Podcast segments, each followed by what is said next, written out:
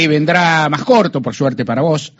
Eh, apenas, apenas mencionar algo, que, un poco jugando, la palabra martingala. Toda, toda la oyentada conoce la palabra martingala. Supongo que sí, la oyentada de cierta edad. ¿Vos, Miguel, sabés lo que es martingala?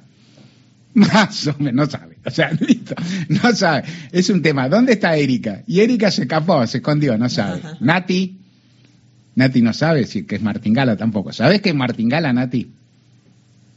No, tampoco. Martingala es una fórmula para ganar en, la, en los juegos de azar. O sea, es una fórmula para ganar. O sea, vos vas a, lo, vos vas a la rula, jugás, a veces te va bien, a veces te va mal, pero vos no. Cuando vos tenés alguna fórmula, vos tenés alguna fórmula para jugar. Juan José Saer tenía un personaje que te mencionaba, es un personaje de cicatrices entrañable, que era jugador. Y que el tipo decía, él jugaba punto y banca, sobre todo. Y entonces le explicaba que había dos motivos, para, dos tipos de razones para jugar al, para jugar tal postura a la otra, para jugar a punto, para jugar a banca, eso. Él decía que las razones eran las racionales y las irracionales. Las irracionales son las más fáciles, son los pálpitos, se te ocurre esto, tenés ganas de tener bronca, el que está moviendo, el que está jugando con la banca, yo que sé, cualquier cosa, simpatía, no sé qué. Las, las racionales son otras a veces jugás con la ley de probabilidades, qué sé yo.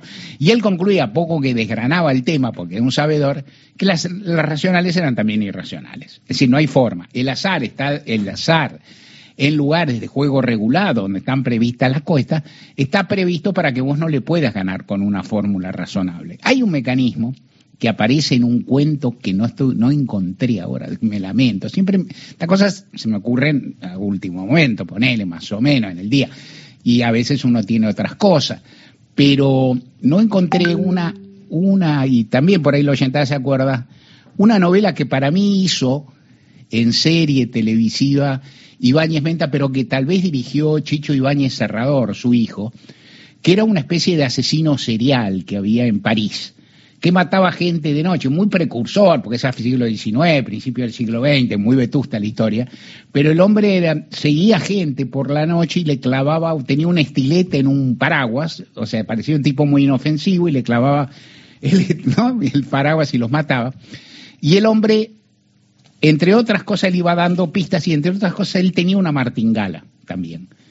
O sea, ¿y cuál era Martingala? Bueno, a Martingala que le sabía ganar al punto y banca. ¿Cómo se le gana al punto y banca? Es fácil. Vos jugás un peso a banca o un peso a rojo versus negro. Pone. El punto y banca es mejor, es más justo en ese aspecto. si la, la ruleta tenés un problema que es el cero, que ninguna postura gana. Pero jugás a punto y banca, es decir, vos jugás a colorado, vos jugás a punto y sale banca, un peso. Entonces vos jugás dos pesos, otra vez a punto. Y no sale. Y otra vez. Y vos doblás, doblás, doblás un poquito más, jugás un poquito más y en un momento se va a dar.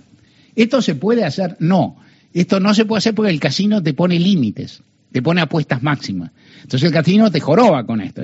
Suponiendo, primero, vos en general no le podés ganar al casino porque no tenés tanto resto, ningún jugador tiene tanto resto como el casino. Esto es lo primero. Pero segundo, si lo tuvieras, no podés doblar hasta tanto. De cualquier forma, hay, fórmulas. Vos podés mirar, podés tener estudios. Las mejores son las que se basan en el error. Por ejemplo, si vos tenés estudiado una ruleta, ahora cada vez ocurre menos por los mecanismos, pero que está medio gastadita. Que la ruleta no está totalmente equilibrada. Entonces cae más sobre un lado que sobre otro. La ruleta no tiene todos los numeritos. Mirá lo que estoy hablando. Tiene que ver muy poco. La ruleta tiene, no tiene todos los numeritos uno detrás del otro, lo tiene muy distribuidos matemáticamente, es como un algoritmo. O sea, por ejemplo, en cada cuadrante hay la misma cantidad de números de la primera docena, de la segunda, tercera. Es muy, muy científica la ruleta, está muy pensado. Pero si la ruleta está desviada y vos sabés para qué lado está desviada y cae más de un lado que del otro, ¿cómo conseguís eso? Y que vas todos los cochinos días al casino, lo mirás y demás. Ocurre en los grandes casinos ya nunca, pero hay historia que alguna vez ocurrió en Monte Carlo, Mar de Plata, que eso será cierto, vaya a saber. En todo caso, la martingala es un eh, ejercicio del jugador para pelearle al destino. ¿No? Para pelearle a, la, imposición del juego y que lo que decía Saer también, que es interesante, su jugador decía, mi abuelo decía, a su vez, contaba que había dos formas de ganar a las cartas. Una es eh, con, eh, jugando bien y otra es con trampa. Y entonces decía, jugando bien, siempre puedes encontrar otro que juegue mejor, que tenga más resto, qué sé yo. O sea que la única forma segura es ganar con trampa. Dice, pero esto no quiere decir nada, porque yo, dice el personaje, ¿sabe? jugaría contra alguien que, hiciera trampa, cuando, aún solo si tuviera alguna posibilidad de ganarle, aún ahí a sabiendas de si me hacen trampa. ¿Qué tiene que ver esto con las martingalas de la política? Más o menos. Te puse esto para adornarte y para contarte apenas una de las especulaciones que se viene haciendo ahora en estos días. Le pregunto, no cuento más, porque qué sé yo, le pregunto a un consultor, al que le confío bastante, cómo, cómo ve las elecciones, cómo ve la, competencia entre, entre Juntos por el Cambio y Unión por la Patria, y me contesta eh, a mayor cantidad de votos de mi ley por encima de un porcentaje, que no voy a decir porque todo el mundo más o menos sabe, eh, más, posibilidad de paridad. O sea, si mi ley saca en, en las primarias una cantidad de votos apreciable, hay más posibilidades que haya más paridad entre Juntos por el Cambio y Unión por la Patria. Si mi ley saca pocos, la lógica es que esos votos fluyan a Patricia Bullrich, básicamente, pero en todo caso a los candidatos Juntos por el Cambio. ¿Quién hace estas cuentas? Todo el mundo. Yo lo estoy haciendo, vos las haces todos, las hacemos de un modo u otro. E inclusive, como han venido tan anunciadas todas estas cuestiones, hay más. Cuando uno, esto lo he visto en reportaje, es muy alocado, pero existen. Preguntarle al candidato cuál de Unión por la Patria, ¿vos quién preferís que gane la interna de los otros? O sea, por ejemplo, dando por hecho que Massa gana la interna de Unión por la Patria, que se supone que es un dato. ¿Quién le conviene que gane las PASO en Juntos por el Cambio? ¿Con quién queda más competitivo? ¿Con Burrich o con Rodríguez Larreta? Y todo el mundo te dice, todo te contenta. A mí me parece todo bárbaro.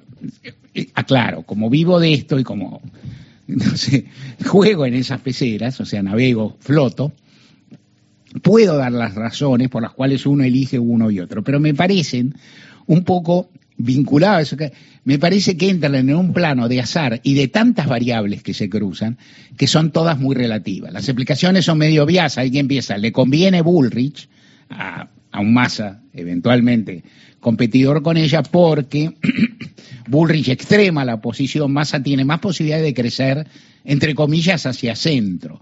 Con la reta los perfiles serían en principio un poco más parecidos y entonces hay menos polarización y vaya a saber lo que ocurre. O uno puede pensar lo contrario, la reta es un candidato más flojo, uno es una cantidad, uno lo puede plantear de 20 lados. ¿Qué pienso yo según el, cómo me plantea la mañana, lo que estoy mirando, qué sé yo? Una serie de penales que aparece, porque todo, todo, todo, todo lo que pase en la vida me puede influir. En cualquier caso, todas esas martingalas también van a aparecer después del resultado. Cuando aparezca el resultado, cuando aparezca el resultado de las pasos, yo te aconsejaré, y esto lo haremos el lunes, tendremos un programa especial y conversaremos largamente eso, ya con los números a la vista, los compararemos, claro, con datos más duros que las martingalas del pasado, que, que las martingalas del presente, las timbas y demás, que son las elecciones del pasado, lo que se votó hace cuatro años, lo que se votó recientemente en las provincias, Córdoba, Córdoba General versus Córdoba Provincial, Santa Fe Paso versus Paso Nacional, todos esos datos van a ser interesantes y van a ayudar para orientarte, igual eh, orientarte y para que nos orientemos nosotros. Igual va a haber timba, claro que va a haber timba. Uno aconseja apostar sí, siempre, con delicadeza, sin ludopatía, pero unos mangos sí. Ayer estuvo acá Martín Juan Carc que contó que hizo una apuesta por el honor. Le dije que me parece mal. O sea, me dije que el honor se mide en deudas de honor. Las deudas de juego se llaman deudas de honor, pero aquí hay que poner guita. Si no pones guita, es medio chanta la apuesta. No me gusta. Es como la gente que te canta falta envío al truco, pues total paga con poroto. No. Vos jugás al truco y perdés. y si perdés, te pones, te pones con el almuerzo, con el café, con algo, una consumición, algo. Porque si no es poco serio. Eh, de cualquier modo, todas estas cuentas las están haciendo mucho y también en esta volteada caerán las encuestas que en el fondo a veces no son más seguras que las martingalas.